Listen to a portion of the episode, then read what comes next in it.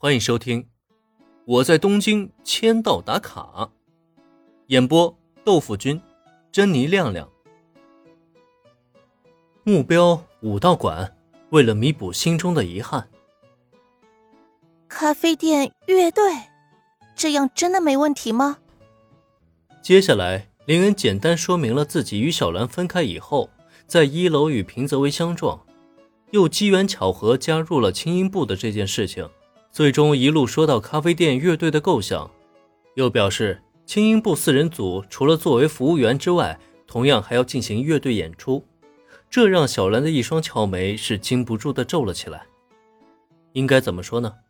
林恩的这个想法有些异想天开，毕竟菠萝咖啡店也只是一家小的咖啡店而已，作为乐队的演出场地是完全不够用的。但是小兰有心劝解吧。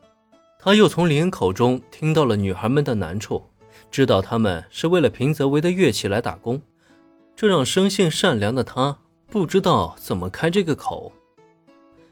嗯，完全没问题，在咱们店里打工演奏也只是一个小阶段的过渡，如果效果还不错的话，我会考虑更换另外一个更适合他们的场地去演出的。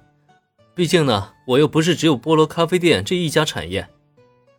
将小兰忧心忡忡的表情看在眼中，林恩心中也是一暖。他知道这个女孩是在为自己考虑，所以他也是很快找出了理由，抚平了小兰的不安。原来是这样啊，那我就放心了。林恩这么一说，小兰顿时安了心。他知道林恩是自己的房东，手里能有这么一套房产并出租，说明他肯定不是穷人。虽然不知道林恩究竟多有钱，但如他所说那样，日后可以给女孩们更换更合适他们的场所演出，那么小兰自然也就无需再多担心了。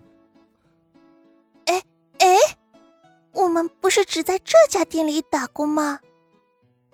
林恩和小兰的对话并没有隐瞒大家，青音部四个女孩自然也听得一清二楚。在知道这里有可能不是自己最终的打工地点。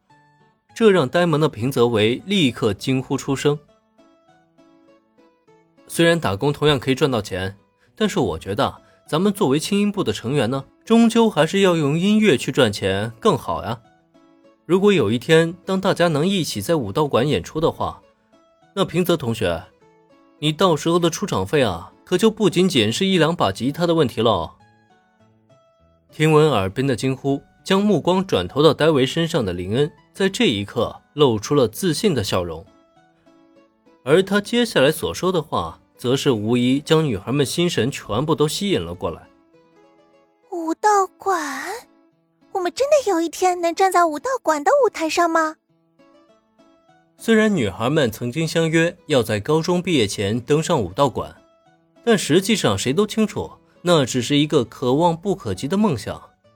毕竟，作为一支高中生组建的业余乐队，又怎么可能登上那个人人期待的圣地呢？